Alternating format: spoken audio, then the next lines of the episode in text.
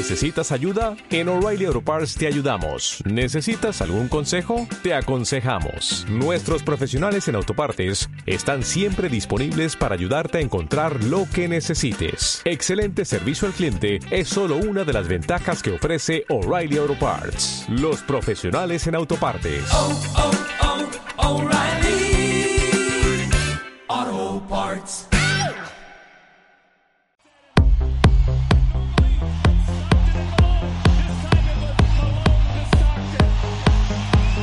Bienvenidos al club.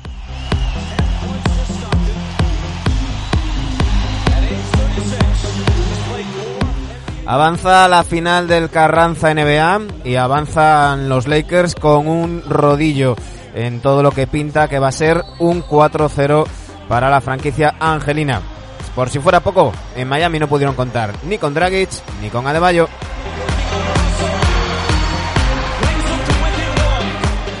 2-0 para Lakers y más difícil todavía para los de Florida. Hoy hablaremos de ese segundo partido con Dani Gea y Sergio Jimón.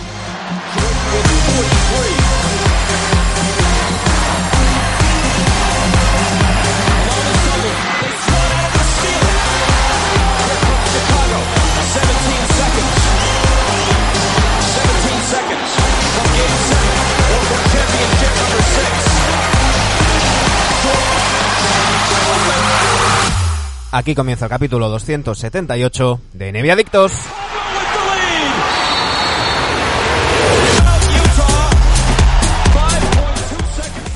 Y hoy, como es sábado, hemos dejado que nuestros NBA de cabecera descansen un poquito y en lugar de hacerles madrugar y grabar a las 8 o a las 9 de la mañana, eh, como vamos a hacer seguramente el, el lunes y posiblemente el miércoles, eh, estamos aquí grabando a las 10 y 47 minutos de la mañana del sábado aquí en Ogrove. ¿Qué tal ha amanecido el día por Tarragona y Barcelona? Dani Gea, Sergio Jimón, buenos días. Menos mal eh, que son las diez y media porque era denunciable, si no, mano. Ya era, esto era para poner denuncias, sí, sí. Bueno, a mí, a mí me hubiese venido bien a las 8, porque yo llevo sin dormir. Llevo sin dormir desde las seis y media, o sea. Pensé que ibas a decir, me lo hubiese quitado de encima. Pensé que ibas a decir que llevas sin dormir desde que nació tu hijo pequeño, pero vale. Yo No, también, no. ¿sabes? Te mentiría porque eso es desde el hijo grande. Ah, vale, vale. bueno, chicos, eh, me tenéis que contar vosotros, porque yo no, no voy a hacer el paripé, no he visto el partido. Eh, no tenía muchas ganas de verlo. Después de confirmarse la baja de Adebayo y la de Dragic, pues para ver un paseo de, de Lakers, pues para qué, ¿no? Eh, luego hablaremos al final del programa, porque creo que no soy el único que, está pensando estas cosas, y luego hablaremos de los datos de las audiencias. Eh, vosotros sí que habéis visto el partido, mm, bueno, com- comentadlo vosotros. Sí, un poco el día de la marmota respecto al primero. Y es lo que dices, baja de Bayo, de Dragic y de tus cinco titulares se te lesionan dos. Ya Miami era un, tenía un escalón por debajo en cuanto a capacidad física, pues en este partido se ha notado todavía más. Todavía más, se puso más tiempo zona, pero era una autopista para, para los Lakers y, y Davis ha hecho lo que, lo, que- lo que ha querido. Básicamente lo que ha querido. Unos porcentajes tremendos, pero vamos, que, que estaba solo todo el rato. 15 de Y 20. no, 15-17. Y mm, es que no han podido pararle. Es imposible. La verdad, una- un partido muy, muy descompensado.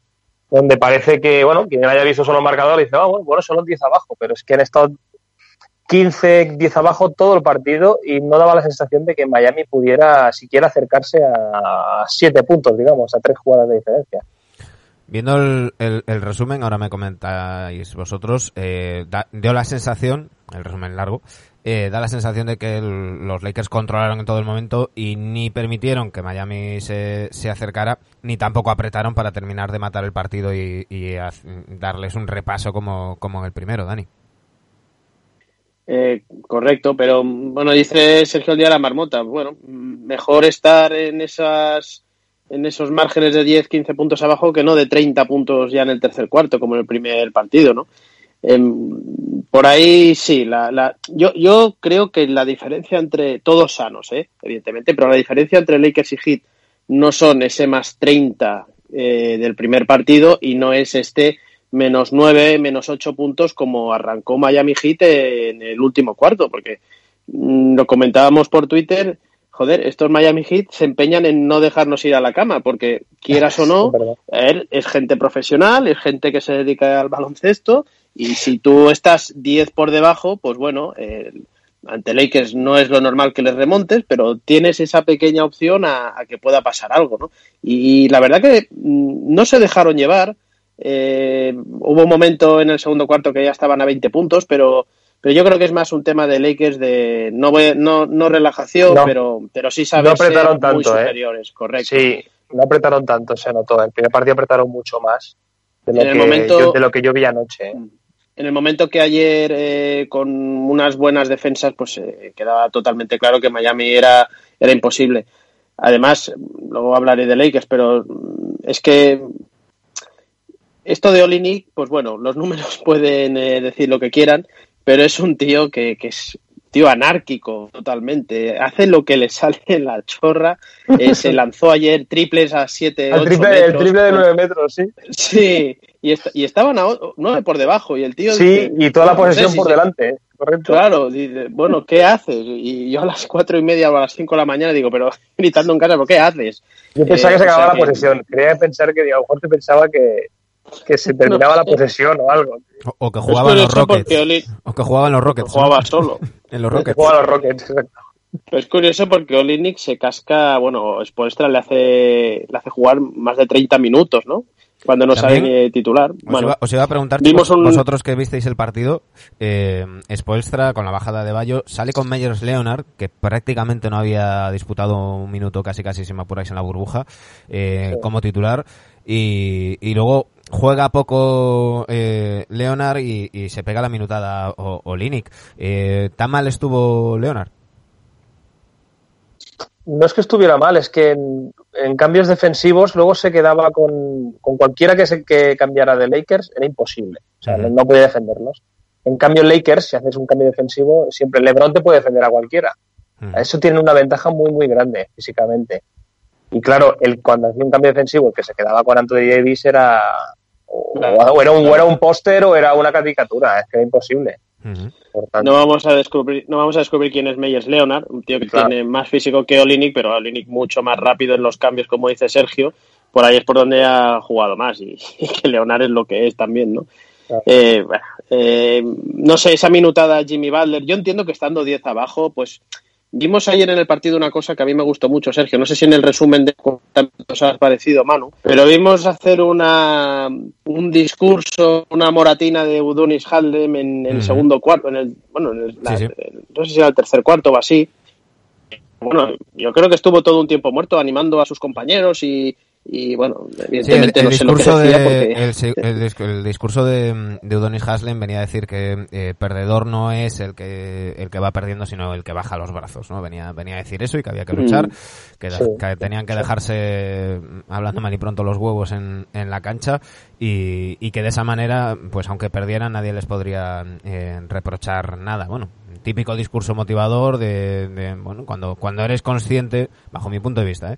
cuando eres consciente de que eres inferior y, más en este caso eh, por, por las bajas, bueno, ya sabemos que cuando te falta calidad lo tienes que suplir con entrega, con defensa, con, con lucha y, yo creo que un poco iba en, ese sentido, ¿no? Que no se desmoralizaran sabiendo que les faltaban dos de sus tres mejores jugadores y, que tan importantes, además juntos, porque mm, Dani aquí lo has, lo has subrayado mm, prácticamente durante toda la burbuja, ¿no? La importancia de Dragic con Adebayo y viceversa. Mm. Es decir, ya no solamente lo que aportaran cada uno por separado, sino que Sí, mucho de lo que aportaban lo aportaban juntos, ¿no? Y de repente que te falten los dos, eh, leía por ahí una estadística que era algo así como que les faltaban 39 puntos, 15 rebotes y no, y no sé si 10 o 12 asistencias por partido con la baja de, de estos dos jugadores. Claro, eso es muy difícil de, de suplir, ¿eh?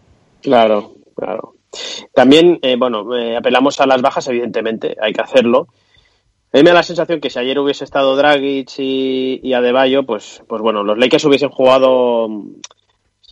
Ayer no fue necesario poner el- la pisonadora y, si hubiese sido necesario, daba la sensación que Lakers tenía un pa- no una marcha más, un par de marchas Sí, más. sí, sí, sí. O sea, eh, Sí. jugaron, jugaron totalmente eh, a lo que quiso Anthony Davis. El partido de LeBron James es tremendamente bueno, muy bueno.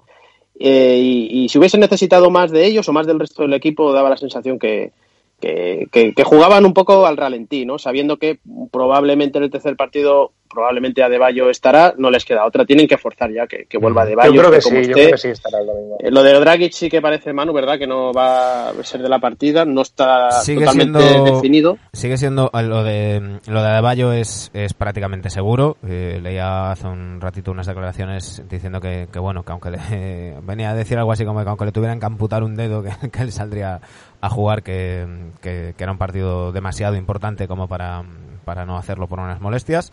Y en el caso de Dragic es, es muy sencillo, tiene un desgarro que normalmente implicaría, mm, y que me corrija Sergio si me equivoco, mes y pico eh, de, de- baja mínimo dos tres semanas. Eh, el tema es que le pichen cortisona y que, que, que vaya súper forzado a riesgo de agravar más la lesión. Eh, lo que se lee en los medios de Miami es que, bueno, que como aquí parece que la siguiente temporada hasta marzo no empezará, bueno, pues, pues qué más da que esté Qué dos, mes- ahí todo. dos meses que cuatro, ¿no? Que fuerce y que, y que tal. Lo que pasa que, bueno, Pero el, el problema no son los- los cuatro meses que se puede tirar si se lesiona. El problema es que puede durar cinco minutos en pista. ese es el tema, ese es el tema. El tema ya no es que, que el- que la lesión, y aunque, aunque esté muchos minutos en pista, no vas, no va a jugar igual, no, no vamos a ver al Dragic que hemos O sea, a mí nunca me ha pincho cortisona. No sé cómo, cómo se juega así, pero... Y hay, otro tema, hay otro tema, que Goran Dragic tiene una edad y Goran Dragic tiene que salir al mercado el año que viene. Claro. Eso también yo creo que está en la cabeza de todos.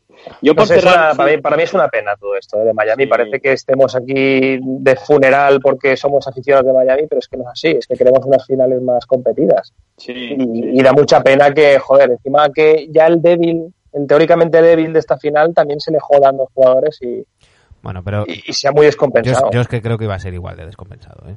O sea, evidentemente sé, con dos, con dos Yo creo que no. Miami está en la final por estáis- algo. Sí, sí, sí, no, no, por supuesto. Tiene pero- también bazas tam- pero estáis- para poder estaba- parar a Anthony Davis o, o reducirle un poco los números. Ahí estaba De Bayo. Era la única esperanza de, de los demás equipos. No Es sé. una pena, Eh, ¿no? yo, yo, como estaba diciendo Dani, los Lakers dan la sensación de tener esos, esas dos marchas más o una marcha más. Eh, creo que no han tenido que emplearse al 100% en ningún momento en la burbuja y, y que si hubieran tenido, tienen ese, ese clic más para, para hacer y de momento les está llegando con un Davis absolutamente imparable y que me digan lo que quieran por Twitter, que me insulten, me la suda, es el equipo de Davis. Es el quinto jugador que, que mete más de 30 puntos en sus dos primeros partidos en la historia de, la, de unas finales de, de, la, de la NBA y está llevando él al, equipo. Un Lebron magnífico, que lo está haciendo muy bien y, y está sabiendo cuándo le toca aportar y cuando le toca pues reservarse un poquito en, en cancha. Y luego una serie de secundarios que cuando tienen que aportar, aportan. Y si no, pues tampoco pasa nada. En el primer partido apareció By Howard. Eh, en este ha sido Rondo. Eh, bueno, mm, nos querrán vender como siempre la moto de, de la panorama, la banda con la que con la que está LeBron y lo que queráis. Pero esto es un equipazo. Mm, ¿Que podrías tener un- una plantilla más profunda? Desde luego. Pero esto es un, esto es un equipazo. Lo que pasa que están a- asumiendo roles distintos. Y, y bueno, luego, luego si queréis hablamos, pero ya, ya suena mucho de, de cómo se va a reforzar este equipo para el back-to-back. Son un equipazo con ellos, con, con estos dos jugadores juntos. ¿eh? Por separado, Sí, sí. bien, yo pienso que no, no llegan para nada tan lejos. Yo, yo No, no, coincido claro. con Sergio, es, Claro, Sergio. es un equipazo, es un equipazo no, no por, seguramente no por nombres, es un equipazo pues porque eh, coinciden dos figuras en el equipo, una buena química, coincide un buen entrenador, coincide que se están dando los nuevos en defender y, y ahí aparece se magnifica o se maximifica, o no sé cómo decirlo, eh, ciertos jugadores. Por ejemplo, yo creo que Alex Caruso fuera de estos Lakers, pues no sé, no, no sabemos qué sería, ¿no? No sabemos qué sería de Caruso. Pero ayer, el- sí, bueno, y, y es el triunfo de la clase media también, quiero decirlo, ¿no? Eh, Ya, eh, pero que Alex Dani- Caruso es un tío que nos hemos reído, nos hemos reído de él por su apariencia física y tal. Ayer hace un partido que por anotación seguramente los números no dirán mucha cosa, pero te, te, te muerde en defensa, eh, está cuando hay que meter los triples, eh, sabe doblar bien el balón, se entiende muy bien con LeBron Claro, James Dani- y es un tío pues que debe estar cobrando cuatro duros y, que está en un equipo con una química que les está saliendo todo perfecto, lo cual es pues alabable, ¿no? Ujú. Y puedo decir lo mismo de Rayon Rondo. Este Rayon Rondo centrado en esta química y en este rol de vestuario está magnífico. Lo sacamos el año pasado a Pelicans y bueno, Claro. sí que tuvo temporadas Pero- acertadas o periodos pero eso- acertados, pero, pero Eso es eso- eso es lo que hablamos muchas veces eh, a lo largo de los años de los el, el típico ejemplo de jugador que en los Spurs destaca, mm, un saludo a Jonathan Simmons, y, y que luego en otro equipo se va, se firma el contratazo y en otro equipo no, no, rinde, al- no rinde al mismo nivel. Yo a lo que me refiero es a, a- a jugadores que están en un rol distinto, pero que esa calidad la tienen y que están asumiendo ese rol que, que redunda en, lo que dices tú, en la química de vestuario, en la química de, de equipo. Y personalmente, yo creo que aquí de, de Caruso, más allá de las coñas estéticas, no hemos no lo hemos ridiculizado como se dice en otros en otros ámbitos que parece escuchas a la gente parece que Caruso fuera claver no no o sea Caruso es un es un tío que, que Muy da, válido. da muy buen nivel para ser un suplente NBA de un contender evidentemente no te va a ser un jugador franquicia ni no- pero es que no es su rol ni, ni es ni es su No, papel. y no Pero- será, no será All-Star nunca, pero ojalá lo tuviese siempre en tu equipo, ¿verdad? claro lo, lo que daría ante Tocumpo por tener a Caruso de suplente Joder. por ejemplo Mira, es un Mal- el, el Malcolm, no, no es Malcolm Brogdon, porque Malcolm sí, Brogdon tiene más incidencia en el juego, pero es ese tipo de jugador, Es- ¿no? es que que mejor con él, mejor con él que sin él. Claro, claro. Pero, pero bueno, eh, mm, a- 2-0 y, y la cosa, no sé cómo lo veis, pero esto tiene una pinta de barrido. Tiene pinta de que el lunes hablaremos de casi lo mismo de este programa. Tiene, tiene esa pinta. Pues Bueno. sí, Ade- Adebayo depende cómo esté, cómo salga en pista. Si puede parar un poco, pero no sé, no lo veo. Los, de, los seguidores de Miami pensarán que el anillo que el primer anillo que ganaron pe- iban, perdiendo 2-0 Ujú. contra Dallas, así que bueno, sí. por ahí Bueno. pueden tirar de, de épica. Vale, de historia, de- no creo que quede, Historia. bueno, quedará Haslem, ¿no? Quedará Haslem. Sí, por eso, por eso, a lo Y- y mejor en- es y en desconocimiento. 2011 Me gusta- y en me gustaría que 2011 jugase- perdieron un 2-0 también contra Dallas ellos. Sí. Sí. A mí me gustaría que jugase algún minuto Udonis Haslem, ¿no? Sí. A un tío con 40 años, hostia, al menos poder decir que ha jugado. Cuatro- ahí, ¿no? ¿cu- ¿Cuántas han sido? Una, dos. Han sido cuatro, cinco, seis finales, ¿no? Seis finales. Sí, sí, Contando rápido. con estas seis. Sí. Sí. Sí. Yo creo que. ¿Qué es lo que necesita cada uno? Lakers no necesita nada. Sobre todo lo que necesita es, primero, no relajarse cuando venga algún partido como el de ayer, que estás con una diferencia de 10 puntos. Y ayer, si hubiesen cometido un poco el tonto, que sabemos que no va a pasar, porque que estando LeBron en pista, mm, yo creo que él va a incidir en, en no, ab- abandonar ni, bajar los brazos, ¿no? Pero bueno, siempre tienes esa opción de que, oye, son unas finales, no estás jugando contra el Club de Baloncesto Tarragona, pero, pero son unas finales, unos tíos que sí que están lesionados, pero que son gente profesional que puede pasar. Y cuando tienes una diferencia tan pequeña de 10 puntos como ha habido en el segundo, en toda la segunda mitad, pues dices, oye, hay que estar con los ojos alerta. Y ayer sí que vimos, Sergio, esos porcentajes normales de Lakers exteriores. Bueno, lo que es 30%. anormal es Danny, Danny Green y Caldel Pope, ¿eh? que hicieron un 2 de, de 17 o de 20 en triples, no sé cuánto era. Eso, eso tampoco es normal. Bueno, Pero- no sé, lo pero- normal, lo normal son estos. Lo anormal también, y lo de, sí, exacto. Eh, Esto es lo normal, Sí. pero pese a eso, ganas con una superioridad que no lo refleja el marcador. Y en Miami, Uy, recuperados, Dani, sí, hola, te hola, perdimos. hola, perdimos. Bien, Que en. Miami, Decía, decía, en Miami decía que, que lo que necesitan, aparte de recuperar a los lesionados, vamos a ver cómo llegan y quién llega. Yo creo que Spolstra ayer intentó meter en la serie como fuese a Duncan Robinson, dándole muchos tires e incidiéndole, pero es que yo veo al chaval, lo veo superado, porque le toca defender a LeBron, no hay manera de Es poder imposible, defender con claro. ese físico a LeBron. Es imposible, es imposible. Y, y lo peor es que es que no le está no le está entrando nada, no le está entrando nada. Entonces ahí tienen ese problema de que yo creo que Spolstra está intentando meter como sea. Ayer si Robinson, oye, si a ver Robinson le, te mete cuatro triples, que es lo más normal del mundo, eh, cuatro más de lo que debió meter ayer, pues, pues bueno, hubiese llegado con más opciones, pero da la sensación de que tanto Tyler Hero y sobre todo en mayor medida Duncan Robinson, no voy a decir que les está quedando grande las finales, pero no están al rendimiento que hemos visto en la burbuja. Y eso lo acaba notando, son muchos puntos menos, ¿verdad? Sí, sí, sí. Bueno, a Hero no tanto porque más o menos están sus Mm. números. Va haciendo, el chaval va haciendo poco a poco. Pero Robinson Claro. es que es eso, tío. Tienes una exigencia defensiva contra LeBron que luego en ataque te, te pesa.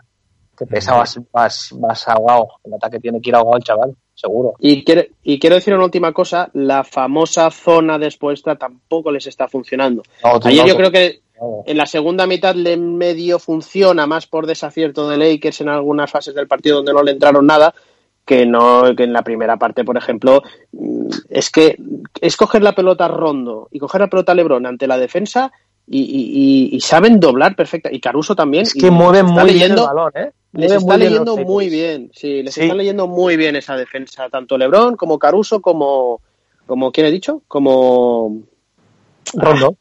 como Rondo como Rondo. Sí, mueve muy bien. Es que, y la ventaja que tiene el Lakers es que juega con pivos. Juega con pivos y eso en la zona la destroza un pivot a media poste alto. ¿eh. Mm.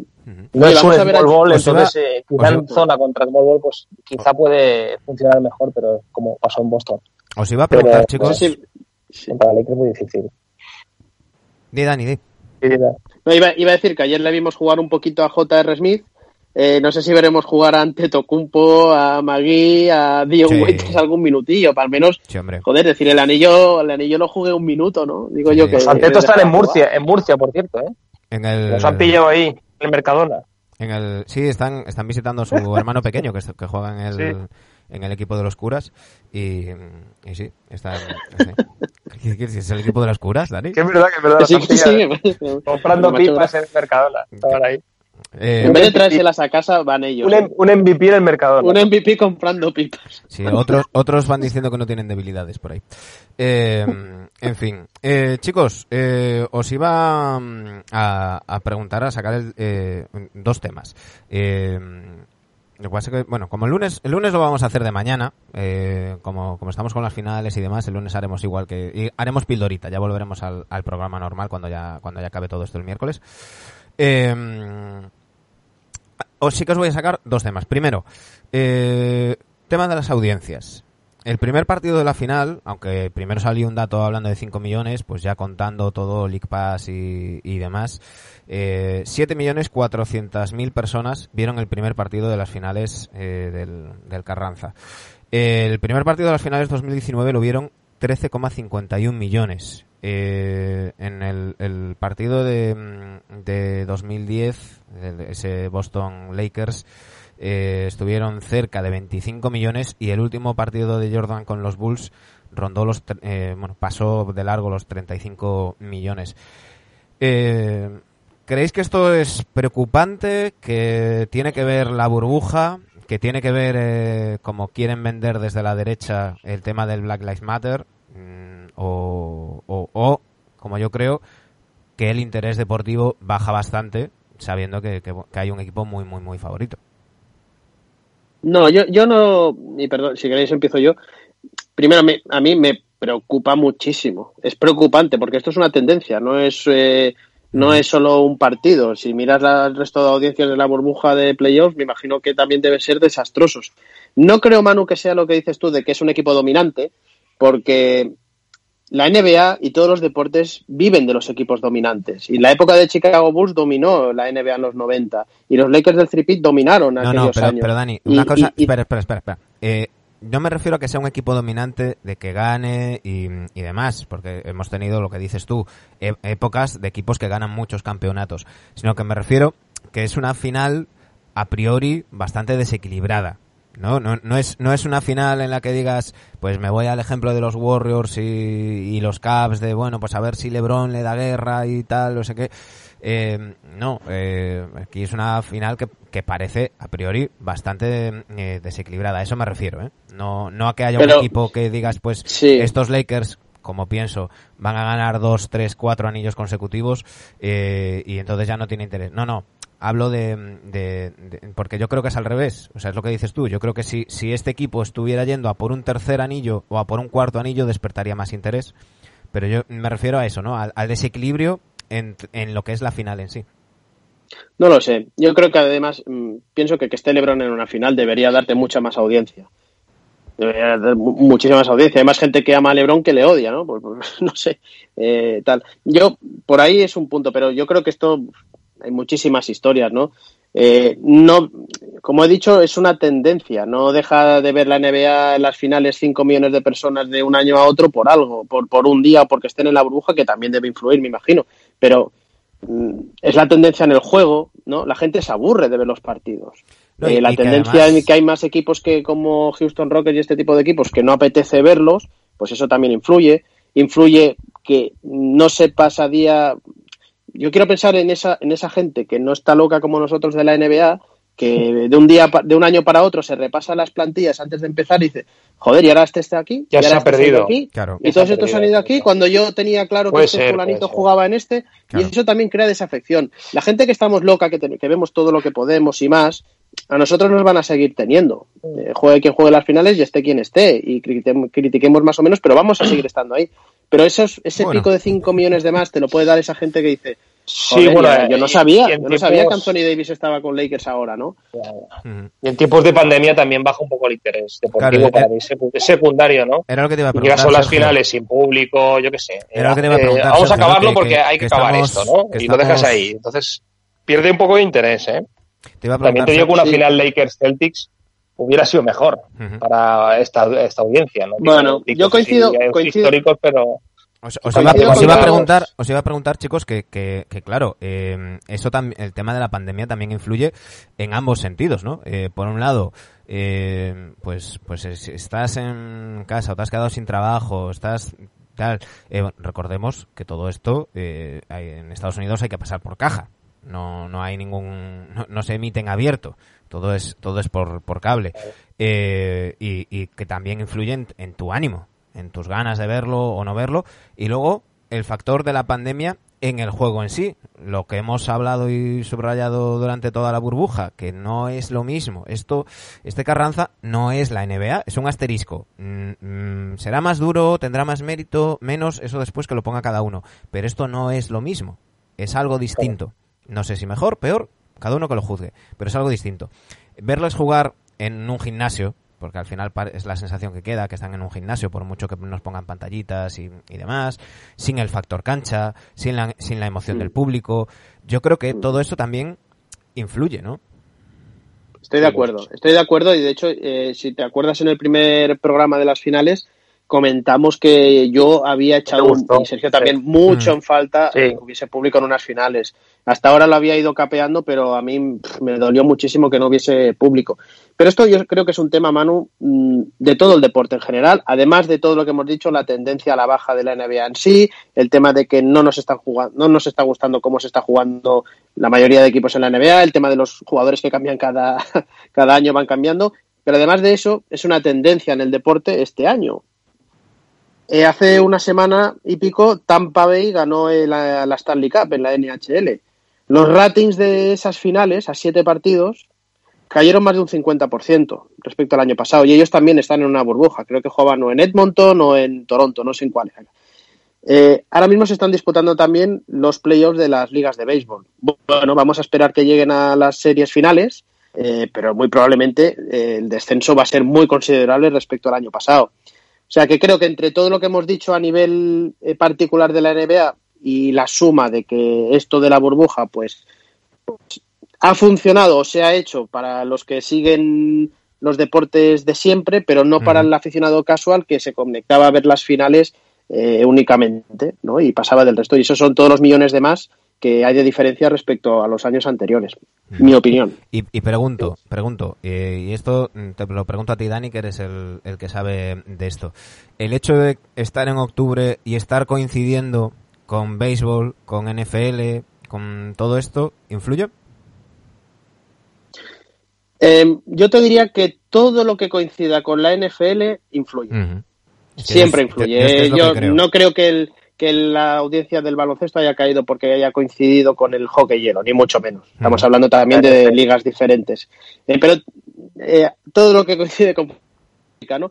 Por ejemplo, si tú vas a un rating de un Thursday night, un partido de los jueves en NFL, que es probablemente el peor partido que puedas ver de, de esa jornada, lo comparas con las finales y seguramente gana con, de goleada. El partido de un jueves, un partido de liga regular, ¿vale? Yo creo que todo esto tiene que acabar también en una reunificación de calendarios eh, de, de, de deporte americano, de las cuatro grandes ligas. La NBA, y ya no solo por el tema de la burbuja, tiene que huir de coincidir todo lo posible con el fútbol americano. Tiene que huir porque cada vez les está comiendo más terreno. Desde aquí no lo vemos porque nosotros en Europa mm, la NFL mm, se está introduciendo pero no llega a los niveles. Siempre habrá más espectadores viendo NBA que NFL. Pero en Estados Unidos es totalmente diferente y les están ganando la partida cada año más. Entonces, por ahí, mm, esa idea de Silver de empezar en diciembre y coincidir solo un par de meses con la NFL, yo creo que más tarde, más pronto que tarde va a acabar pasando. Y el resto de deportes van a tener que adaptarse también. Hay- Somos, hay un no tema- somos conscientes, perdona, ya acabo, ¿eh? me, estoy, me estoy enrollando, no somos conscientes seguramente de lo que mueve el fútbol americano en Estados Unidos. Si el fútbol americano consigue meterse en Europa y en Asia, que en Asia es muy difícil, eh, apaga y vámonos. Tendremos que mutar a NFL adictos, ya os lo aviso, de aquí a 5 o 6 años. Tendré que aprender la plantilla. Eh, No es muy difícil, son plantillas de 60, Sergio. Pues voy a os iba- estar para os- apoyar, apoyar. Os iba a decir, chicos, que, que hay un ejemplo. eh, ya sabemos, bueno, y si no lo sabéis, os, os lo cuento, que la Fórmula 1 hace, hace un tiempo cambió de manos. El- el- ese viejo verde de Bernie Eccleston vendió el- a, a una empresa americana, mm, precisamente. Liberty. Liberty se llama. Eh, Sí, sí. que son los que gestionan ahora la Fórmula 1. Uno de los del- de las primeras decisiones que, mm, que tomaron y que se está viendo sobre todo este año ya que hay concentración de, de grandes premios es ponerse en contacto con Dorna que gestiona los mundiales de MotoGP y Superbikes eh, principalmente por el primero para, para no coincidir. Intentan no coincidir en fines de semana, ya el año pasado lo veíamos, que prácticamente no coincidían. Y cuando coinciden, eh, de toda la vida, el- la carrera de 500 MotoGP ha sido a las 2 de la tarde y la carrera de Fórmula 1 ha sido a las 2 de la tarde. Bueno, pues ahora lo que hacen es, eh, durante años lo que hacía era MotoGP se ajustaba va una hora más tarde. Y desde que ha entrado Liberty lo que han llegado es a un acuerdo, es decir, bueno, pues eh, para que no quede un campeonato sobre el otro, aunque las audiencias de Fórmula 1 siguen siendo mucho más altas, eh, lo que hacemos es adaptar los dos. Entonces, cuando coinciden, como fue la semana pasada, el Gran Premio de Fórmula 1 pasa a la 1 y el Gran Premio de, de MotoGP pasa a las 3. Y de esa manera no, no se pisan. Eh, Y no, y no solo eso, Manu, perdona, ¿eh? no solo eso. Es que ya Liberty ya el año pasado cambió el horario de la Fórmula 1. La Fórmula 1 sagrada, sagrado siempre había sido a las 2 de la tarde. La Fórmula 1 es desde las, a las 3 y 10, porque de Ujú. 3 a 3 y 10 te ponen anuncios. Sí, sí. Y ya desde el año pasado, que los salvo excepciones de países de por ahí, siempre se corre a las 3 de la tarde. ¿Qué pasa? Que hay muchas veces que, evidentemente, como tú sabes, de 2 a 3 eh, vemos MotoGP y de- a partir de las Mm. 3 vemos Fórmula 1. Claro. Y en casos especiales, como tú has comentado, dependiendo de los países, pues oye, esa acción de hablar entre los capos de una y otra, si iba a decir ligas o deportes, pues oye, perfecto, eso es lo que queremos los aficionados. Los aficionados queremos verlo todo. Claro, no tema- queremos multipantallas. a lo que queremos iba- verlo todo en una tele, acabar una cosa y poner otra. A lo que iba, a lo que iba es que el, el- el problema en, en el deporte americano es que en- por, por mucho que, que la Fórmula 1 tenga más audiencia que, que MotoGP, sí que va dependiendo por países. Y, y, por ejemplo, MotoGP eh, hay, hay países en los que es mucho más potente que, que Fórmula 1, pero hay más igualdad. Si nos vamos a los deportes americanos, claro, es que la NFL mm, arrasa con, con todo lo demás y no creo que mm, fuera posible un, un diálogo entre, entre ligas y más sabiendo que ahí sí que ya entramos en temas políticos y, y demás, que hay sensibilidades muy distintas entre, por ejemplo, la NFL y la, y la NBA, ¿no? Pero Manu, es que el diálogo no lo tienen que tener el resto de tres ligas con la NFL. Claro. Lo han de tener entre ellas. La NFL no va a Claro, cambiar sí. una mierda. Claro, claro, a eso- a eso me refiero. Ellos van a seguir de septiembre a febrero jugando lo suyo y les da absolutamente A igual eso- que a eso- se jodan el resto de a ligas. a Tienen que adaptar el resto. A eso me refiero, Dani, ¿no? Que, que, no- que esto Sí, no sí. puede ser, no va a ser un caso de, bueno, pues nos sentamos y adaptamos tal, sino que va a ser un caso de, bueno, pues, Claro. pues, eh, ¿cómo, ¿cómo hago yo para intentar no coincidir eh, con, con la NFL? Y de ahí el cambio de, de calendario, que yo creo que, que el año que viene, y, y ya retomamos y, vamos terminando, que al final nos estamos alargando, chicos, eh, de momento los rumores siguen aplazando ese, ese inicio. Eh, primero se habló de, de, diciembre, nunca antes del 1 de diciembre, luego se dijo que nunca antes del 25 de diciembre, después salió Silver diciendo que bueno, que, que la cosa pintaba para, para febrero. Lo último que hemos sabido es que se está pensando en marzo y que ha dicho Adam Silver que hay todavía muchas cosas que hablar y mucho que negociar con, la, con el sindicato de, de jugadores y con los dueños de los, de los equipos. Eh, bueno, yo creo que se va a intentar eh, aprovechar todo esto pues para mover el calendario como, como ya hemos comentado eh, aquí definitivamente. Eh, tenemos que comentar mm, porque ya que el lunes no vamos a hacer programa normal, que iremos con Pildorita, pues ya lo, lo comentamos ahora que está más, más cerca. Eh, Doc Rivers, nuevo entrenador de los Philadelphia 76ers para los próximos cinco añazos, chicos. Toma, toma. Clink, clink, clink, clink. Hay, hay un... Yo, yo lo dije el pasado programa, lo que ha rentado un, el 2008 Sí, sí. para Eh, este hombre. Hay que recordar que Doc Rivers es el único entrenador que se ha dejado remontar 3-3-1. Eh, es un jugador que quitando Son méritos, los tiene en el currículum esto. quitando el anillo de, de, de 2008 con toda la, la evolución que, que hubo en, el, en la liga, recordemos que fue, digamos, el primer Big Three eh, no tan natural que se, que se crea en, en la liga, con el fichaje de, de Garnett y la firma de, de Ray Allen para unirse a, a, a Paul Pierce.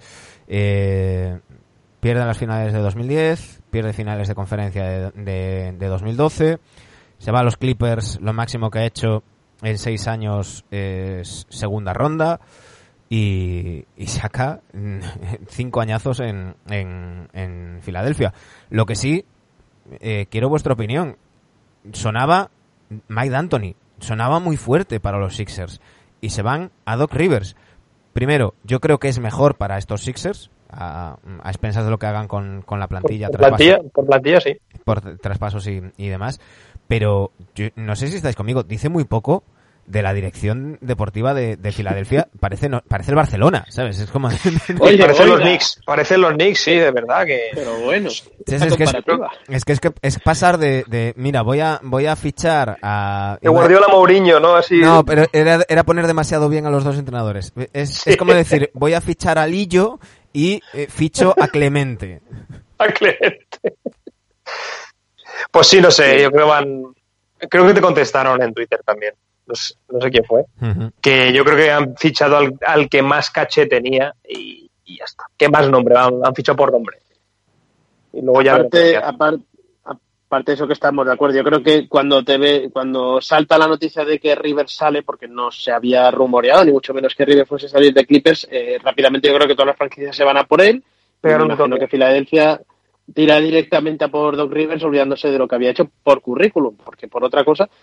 Y, y ahora entrando un poco más en profundidad, yo creo que Rivers, no sé, a mí me huele a muerto. Yo no entiendo lo de los cinco años, no entiendo los Sixers por qué se van a por Doc Rivers. Porque dicen, bueno, eh, a Doc Rivers ya lo estamos conociendo como ese tipo de entrenador que tácticamente es un cero a la izquierda, pero que es muy colega de los jugadores. Y no Y es un todavía no sé a sargento qué de juegan, a qué juegan los equipos de Doc Rivers. ¿eh? Claro. A mí no, a No mí me preguntes, no tengo ni idea.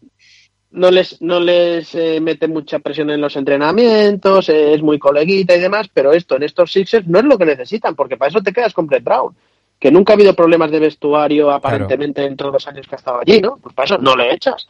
Y, y yo, yo me pensaba que iban a traer un tío más táctico, un tío, sobre todo decíamos, em, aquí me imagino que tendrán, quiere dar una última oportunidad a esa pareja Ben Simmons, Joel Embiid, y la única manera es traer un entrenador que les haga cuadrar en su sistema defensivo, en su sistema de ataque, en su sistema de juego. Yo creo que los Rivers no es ese perfil que están buscando. Mm. O traes a dos Rivers porque a lo mejor estás pensando ya echar en uno de estos a estos dos eh, ya. Porque si no, yo creo que la persona para hacer rodar a Simmons y a Joel Embiid, que yo creo que solo les queda un año ya de margen para hacerlo, no puede ser Doc Rivers. No, no, y No sobre todo, ser, y sobre todo prácticamente firmarle- no vale, no sobre, vale. todo, sobre todo firmarle cinco años. Cuatro días ha estado, años, cuatro días estado en paro. Mira, fue, fue Mr. Harrow, eh, uno de nuestros Canva Brothers, quien, quien decía que, que fichan al que, al que tiene más, más caché. Eh, bueno, habrá, habrá que ver. Y siguiendo en los banquillos, eh, quiero que me, que me comentéis una, una cosa, porque yo no, no entiendo nada. Eh, a veces soy consciente de mis, de mis limitaciones. Eh, Tyron Lu, va a hacer, va a hacer nada más y nada menos que va a hacer, mira, tres entrevistas. Eh, ayer por la tarde se, se reunía con los Pelicans, con los Clippers el sábado y se reunirá con los Rockets el domingo.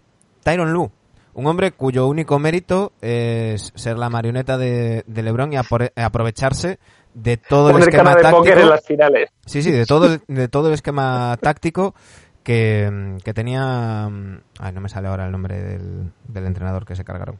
Blatt, David Blatt, ¿no? David Blatt. O sea, eh, uno coge las finales de 2016 y ya no entro en el MVP de Adam Silver, eh, pero el juego de, de los de los de los eh, Cavs es exactamente el mismo que en 2015. Las jugadas, todo, todo es exactamente es la libreta de Blatt. Es eh, eh, Tyronn Lue no ha aportado absolutamente nada. No entiendo por qué se ha convertido en el Mitchell de esta generación que suena para todos los banquillos, pero una cosa es que suene eh, y, y nos ponga en Twitter la prensa y tal, y otra cosa es que tenga ya es que t- tres reuniones con, con equipos, además, teóricamente, mm, no voy a decir punteros, De, de media, tab- de media tabla para arriba. Efectivamente, que tienen que luchar por, por meterse por play- en playoffs y hacer algo más, como son los Pelicans, los Clippers y los Rockets. Bueno, su agente debe ser, vamos, el MVP de los agentes. No, Para meterlo ahí. No, no lo entiendo, yo, yo no lo entiendo. no. Tampoco. Te voy a decir, te voy a decir lo que es el MVP. Bueno, MVP no, no es el agente, no. Eh, aquí el, único MVP agente es el de Brian Cardinal. Y tiempo A, que me, re- que me tiro para atrás. Esto es un tema de que, bueno, cayó en la época de LeBron James este tío, eh, y, y es un poco como Doc Rivers, con mucho menos caché y mucho menos importancia, creo yo, ¿eh? Pero es un tío que no es un sargento de hierro, que es amiguete de los esto, que les permite hacer todo lo que quieran, que las jugadas se las prepara no sé qué. Y entonces todo esto en la época de Cleveland crea un, les va bien, ganan al final un anillo, tal, tal. Y, y bueno, eh, LeBron llama a este, los jugadores de los Cavs llaman a nosotros, oye, este tío, este tío perfecto, nos deja hacer lo que queremos, incluso ganamos partidos, llegamos a la final, bla, bla, bla. Y eso se va cultivando en toda la liga. Se va Puede ser, sí, sí, sí tiene Y esto pinta. al final, final no es un tema del representante de Tyron Lue, que eso podría serlo hasta yo. Es un tema del poder que tienen hoy en día los jugadores sobre algunos general managers. Porque los tíos que, los, las franquicias que llaman a, a Tyron Lue, previamente habrán hablado con los pesos pesados de la franquicia y habrán dicho, oye, ¿qué te parece? Sí, sí, este, a mí me dijo LeBron James en su día, o me dijo Kyrie Irving, que de puta madre que nos dejaba Sí, llevar al Dani, estadio es que- cuando es queríamos". lo que hay, Llama a lo Lebron, que llama a Lebron hay- a ver qué te dice. No hay problema. Exacto, dice, no, no, no sé, es que nos han dicho que, que, no- que podíamos hacer lo que sí, sí, llamadle, que, que seguro, que seguro, que además ganaron un anillo y tal. Bueno, Dani, y de- Ya te lo- ya todo, te lo esto se resume, todo esto se resume en que las franquicias tienen absoluto pánico a que eh, sus grandes estrellas se piren y les dejen tirados Correcto. pueden con, Correcto. esta, con esta NBA Y que nos ha dejado LeBron y James. tienes otro y tienes otro ejemplo, y me duele decirlo porque es un jugador al que admiramos todos en su día, es el ejemplo de Steve Nash. Tú echas a, a Kenny Anderson, un tío que técnicamente y tácticamente eh, era muy bueno, lo echas porque por lo visto ya había malos rollos entre, Kyrie- entre Kevin Durant, que ni había ido a entrenar ni nada, no, pues oye, es que este tío, joder, nos está metiendo aquí unas sesiones de vídeo de la hostia y tal. ¿A quién traemos? Y Sean Marks, yo no creo que salga de Sean Marks el meter a Steve Nash como entrenador de un equipo que tiene que ser contender el año que viene si están todos bien. Es Pues- un tema... Me, me- pues me ha sacado el tema, yo ya, yo ya se estaba poniendo el asiento para despedir, pero me ha sacado el tema y, y tengo que hablar de las, de las declaraciones de Irving. eh, y, y aprovecho para Sí, sí, lo pedirte, dijeron anoche. te aprovecho para, para pedirte, Dani, que busques un poquito de cobertura porque ahora te escuchábamos un poquito mal. Eh, Kyrie Irving eh, se ha desmarcado, ha salido diciendo que, bueno, que, no espera que Nash aporte nada mm, táctica o técnicamente, que ya tienen un equipazo y, demás, que lo que busca es un entrenador que le comprenda como ser humano y que le, entienda y que le entienda. Eh, dejando a un lado que mm, eso me parece muy muy muy válido es decir eh, de puertas para adentro que tú puedas decir oye mira estoy buscando esto eh, busco un gestor de, de plantilla más que más que un entrenador Eh, yo creo que Kyrie Irving mm, se equivoca diciéndolo públicamente y deja a Steve Nash en muy mal lugar mm, ya unos cuantos meses antes de, de- de empezar a ejercer. ¿eh? Bueno, Nash viene de la mano de apadrinado por Kevin Durant. O sea, no. Es complicado también eh, intentar entender a Irving fuera de, de la pista, ¿eh? O sea, Sí, que busque, que buena suerte que cuente a alguien que le comprenda. Y Pero esto, esto, si tiene que decir alguien esas declaraciones, que sea el general manager. No puede salir un jugador a decir esto. No sé. Yo es que ya empiezo a ver unas iras de perola entre Kyrie Irving y Durant sin empezar la temporada a cinco meses, Sí. que no sabemos cuándo empezará. Y digo, joder, vaya perras que están soltando ya, ¿no? Eh, lo que pasa que, bueno, al final, un Kevin Durant sano, pues te puede llevar a unas finales NBA perfectamente, porque tiene un equipo más los Brooklyn, ¿no? Pero es que, a ver, nos tenemos. Yo con lo- cuando dice Kyrie las cosas que dice, o te las tomas a broma, porque si te las tomas en serio, es que Sí, es, que es para estás mal tú también, sí. Es Sí, para sí, sí. borrarte. Sí, sí, No sé, que, que ¿nos podemos fiar mentalmente de este tío en una final, Yo- por ejemplo, no. de conferencia? Eh, ya, ya, ya, ya te hablo deportivamente. ¿eh? Eh, dentro del eh, quinto partido, te estás jugando el, el quinto partido, yo qué sé, y, y Kyrie a lo mejor te viene en el banquillo en el momento claro y te dice, oiga, pero eh, no sé, y te viene y te suelta una chorrada como esta, y dices, bueno, pero, ¿a qué hemos, qué hemos venido? ¿A arreglar el mundo o, o a ganar el partido? No sé. Yo veo unos berenjenales donde se ha metido Steve Nash y me sabe mal porque todo, Sí, todos admiramos a Steve Nash, ¿no? Porque fue como jugador. Pero se está metiendo en un berenjenal. Yo voy a ir, que- yo voy a ir que- con los Nets en la próxima temporada a muerte por, por Steve Nash, por el cariño que le tengo, pero creo que se van a dar una hostia como un piano, que Steve Nash no va a volver a entrenar en la NBA y que, y que, y que vamos, no van a ir a ningún lado, pero a ningún lado. Eh, ojalá me equivoque, ¿eh? me encantaría ver a Steve Nash campeón de... Os lo de- dije Manu 2021. Yo, yo ya, Aquí, aquí lo tenemos. yo me ¿eh? tiro a la piscina. Yo os dije el año pasado que Sixers iba a ser un chasco y tal. Así fue. Eh, eh, mi- mis Sixers del año que viene van a ser los Nets. Los Nets. Sí, yo creo que, van, que, que se van a De caer. todas maneras, Steve, Steve Nash, yo que lo considero un tío cabal, un tío eh, pues, eh, crítico, un tío inteligente, joder, yo quiero pensar que, que, que cuando se mete en esta historia, él va a aportar sus ideas, no va a ir de muñeco, no va a ir de, pues como Tyron Lue en los Cavs, ¿no? De marioneta. Quiero pensar eso, porque si no, no sé, ¿qué necesidad tiene Steve Nash de ir a, no sé, de, de perder todo el crédito que ha conseguido hasta ahora? No sé. Ese, es Hay el que- tema que que, yo decir- veo ahí. hay que decir si que Steve Nash se mete ahí no es para que le pinte las jugadas Durant.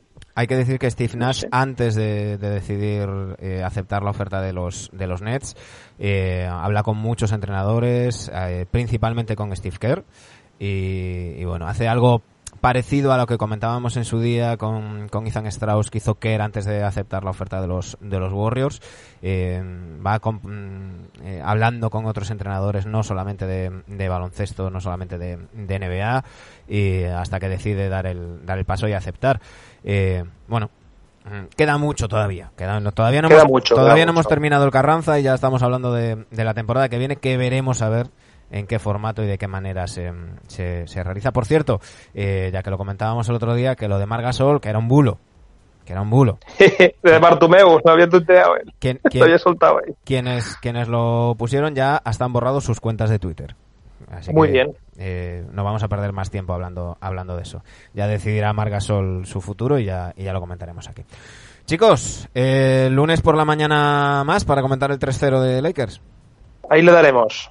Ahí Venga. estaremos. a pie de cañón. Ahora me van, ahora me van a poner en comentarios si ya lo dais por ganado. Pues yo sí, yo ya lo dais por, por ganado. Bueno chicos, un fuerte abrazo. Y a todos los que nos escucháis, ya sea vía iBox, iTunes o Spotify, muchísimas gracias por estar ahí. Lo dicho, volvemos el lunes con una entrega mañanera, con una pildorita, ya que eh, las finales nos, nos atropellan y no haremos programa habitual. Esperaremos a la semana siguiente y además con un invitado que yo creo que os va a gustar mucho. Eh, nos vamos, lo dicho, volvemos el lunes por la mañana. Mientras tanto, ya sabéis, arroba rc en Twitter, arroba rc en Instagram. Y si nos queréis echar una mano, patreon.com barra. Un saludo.